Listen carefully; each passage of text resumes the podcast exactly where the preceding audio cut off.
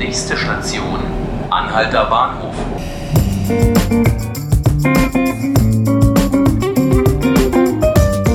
Hallo, hier ist der Podcast 5 Minuten Berlin. Ich bin Ruth Ziesinger und ich begrüße Sie witterungsbedingt mit schwerem Schnupfen.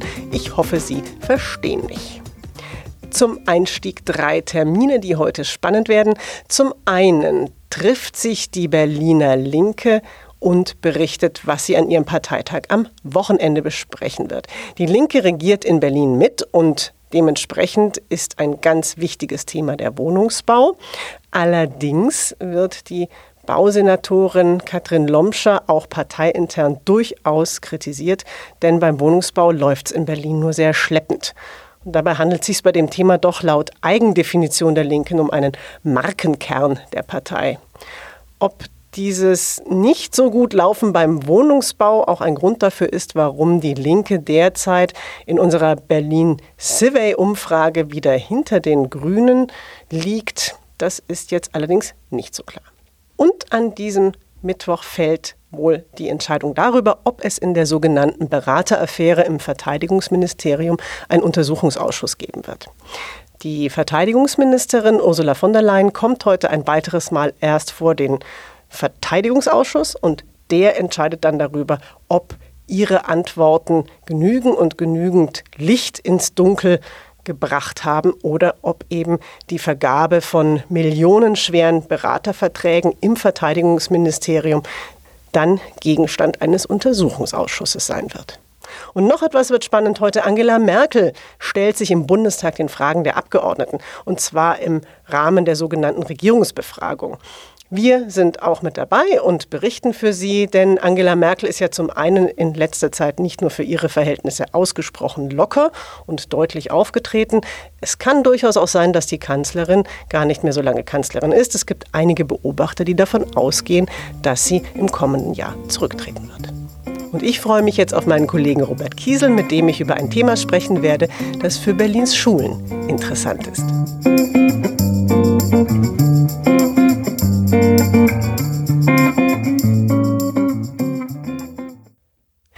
Anfang der Woche gab es eine Studie der EU, in der herauskam, dass die Angst vor antisemitischen Übergriffen sehr hoch ist in Europa unter Juden und ganz besonders hoch in Deutschland.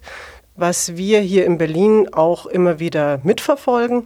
Was für uns in Berlin ein besonders großes Thema ist, ist auch der Antisemitismus an Schulen.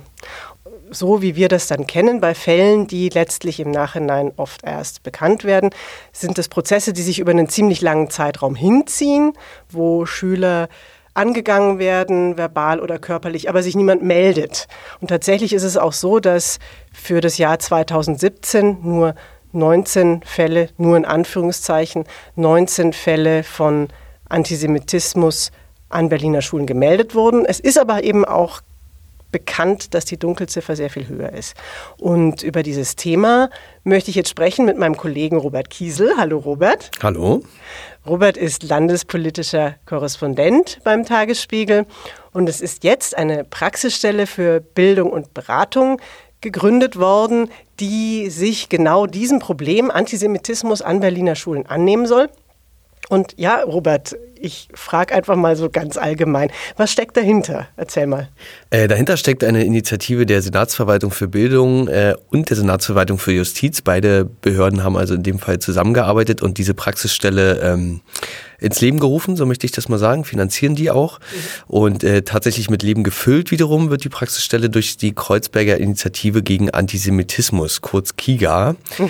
Ähm, die gibt es seit 15 Jahren, mhm. äh, gegründet, äh, wie der Name sagt, in Berlin-Kreuzberg, ist äh, spannenderweise eine migrantische Organisation, mhm. die sich äh, auf die Fahnen geschrieben hat und das auch seit 15 Jahren praktiziert gegen Antisemitismus in der Gesellschaft, sowohl migrantisch, aber jetzt aber auch der, der ähm, deutschen Gesellschaft sozusagen dagegen anzugehen. Und das machen Sie jetzt ganz konkret in dieser Praxisstelle. Ja, vielleicht können wir über Kiga speziell gleich nachher nochmal sprechen. Mich würde zunächst aber interessieren, wie funktioniert denn jetzt diese Arbeit in der Beratungsstelle? Ist das jetzt eine Anlaufstelle, wo Lehrer hinkommen oder Schüler hinkommen oder gehen die an die Schulen oder wie, wie soll das in der Praxis funktionieren? Äh, optimalerweise Weise wird es ein sowohl als auch sein. Also die KIGA äh, dient in erster dient als Anlaufstelle für Lehrer, für Schulleitungen, für Schüler auch, die Erfahrungen machen mit Antisemitismus, egal ob sie selbst äh, Opfer oder Attackierte sind oder auch davon mitbekommen. Allerdings geht die KIGA, und das machen sie auch schon viele Jahre lang, geht auch präventiv in die Schulen und mhm. äh, versucht Sensibilität für das Thema herzustellen. Denn ganz oft ist es so, dass, äh, wie du das schon angewähnt hast, auch in der, äh, erwähnt hast in der Anmoderation, diese 19 registrierten Fälle ähm, stellen einen ganz kleinen Teil des Problems überhaupt dar. Und mhm. das kommt daher, dass Vorfälle, äh, die passieren, viel zu selten als antisemitisch, antisemitisch erkannt werden und dementsprechend auch nicht gemeldet werden. Und genau das ist, äh, das ist der Punkt, wo KIGA und die Praxisstelle ansetzen. Und Weißt du auch ein bisschen, wie das dann aussieht, wenn Sie in die Schulen gehen? Gibt es dann Seminare für die Schüler oder was, was machen die dann genau? In der, in, oder gibt es his, historische Seminare? Was passiert da? Äh, genau das passiert. Also es gibt äh, Seminare oder äh, Lehr Lehrangebote, ähm, die sich in erster Linie der Aufklärung über Antisemitismus äh, widmen. Und die gibt es sowohl für Lehrer, für einzelne Lehrer, für das gesamte Kollegium, ähm, für, für Lehrer, die, die im Fachbereich möglicherweise von Antisemitismus äh, betroffen sind, als auch für Schüler. Mhm. Und äh, natürlich ganz klar geht man, oder nicht, geht die KIGA in erster Linie dorthin, wo man vermuten könnte, dass das Thema Antisemitismus etwas brennender ist als in, in anderen äh, Bereichen der Stadt. Hm, wo wäre das? Das sind, ähm, und das wird ja in der Diskussion über Antisemitismus immer wieder deutlich äh, und klar herausgearbeitet, das sind auch und vor allem äh, Schulen in äh, Bereichen der Stadt, wo der Migrantenanteil besonders hoch ist. Denn wir wissen alle, dass in der migrantischen Community äh, ganz speziell der muslimischen oder auch palästinensischen Antisemitismus und antisemitische Stereotype teilweise vererbt werden und ähm, mitgebracht werden oder auch bei hier geborenen äh, Schülern vorhanden sind. Und mhm. ähm, da geht man ganz besonders rein in diese, mhm. in diese Schulen. Ja. Gut, ich würde jetzt schon mal behaupten, dass der Antisemitismus durchaus auch ein äh, biodeutsches Problem ist. Aber klar, du hast recht, was du da ansprichst. Trotzdem ist es ja gerade besonders interessant, dass KIGA eben eine migrantische Organisation ist, nicht wahr? Ähm, das ist in jedem Fall interessant und das äh, haben die, die handelnden Akteure sozusagen der KIGA auch nochmal betont, äh, als es um die Vorstellung dieser Praxisstelle geht, dass es für sie ein äh, nahezu unfassbarer Schritt ist, dass sie diesen, ähm, diese Praxisstelle jetzt mit Leben ausfüllen dürfen, da sie in der Vergangenheit, und die ist immerhin 15 Jahre lang, also die KIGA kann schon auf eine gewisse Tradition zurückblicken, äh, viele, viele Hürden äh, überwinden mussten, eben aufgrund ihrer, ähm, ihrer migrantischen Wurzeln. Mhm. Und es ein langer, langer Weg war. Und äh, es ist viel das Zitat, äh, mit dem heutigen Tag geht ein Traum in Erfüllung. Und das hat man den dort äh, auf dem Podium sitzenden äh, KIGA-Vertretern auch tatsächlich angesehen, dass das äh, genauso ist. Vielleicht äh, kannst du noch ein bisschen was zu sagen zur Situation an den Schulen. Ich weiß, es gibt keine Statistiken, aber es gibt ja Erfahrungswerte. Da haben ja die KIGA-Vertreter bestimmt auch ein Szenario entworfen, wie sie so das, die Situation auf den Schulhöfen und in den Klassen empfinden? Also was wir, äh, was sich ganz grundsätzlich konstatieren lässt, ist, dass, äh, und das sagten auch die Vertreter der KIGA, ähm, die Sensibilität für das Thema Antisemitismus im Allgemeinen, aber auch an der Schule steigt, mhm. ähm, dass das Thema immer häufiger in der Öffentlichkeit äh, debattiert wird, äh, darüber berichtet wird. Das äh, geschieht natürlich häufig ähm, ähm, plakativ an, an Einzelfällen, die dann ähm, große, große Schlagzeilen machen. Ähm, der letzte Fall an der John F. Kennedy Schule hat, äh, wird uns allen in Erinnerung sein, weil er über mehrere Tage äh, die Berichterstattung dominiert hat. Mhm. Genauso schnell verflacht das Interesse dann aber auch äh, nach, so äh, nach solchen ähm, ähm, Fällen. Und so ist es also so, wie wir anfangs schon sagten, dass ganz vieles noch unter dem, unter dem Radar bleiben.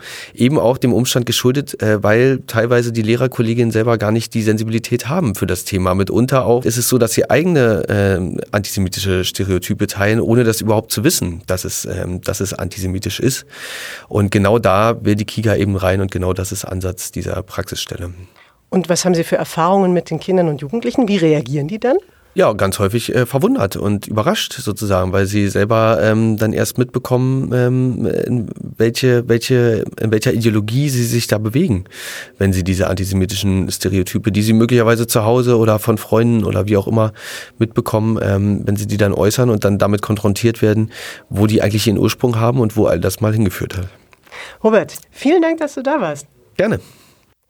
Das war der Podcast 5 Minuten Berlin. Schön, dass Sie zugehört haben. Mein Name ist Ruth Ziesinger und ich freue mich genauso wie meine Kollegen sehr über Feedback. Sie können uns schreiben an podcast.tagesspiegel.de. Ich hoffe, Sie hören wieder rein, machen Sie es gut und bis zum nächsten Mal.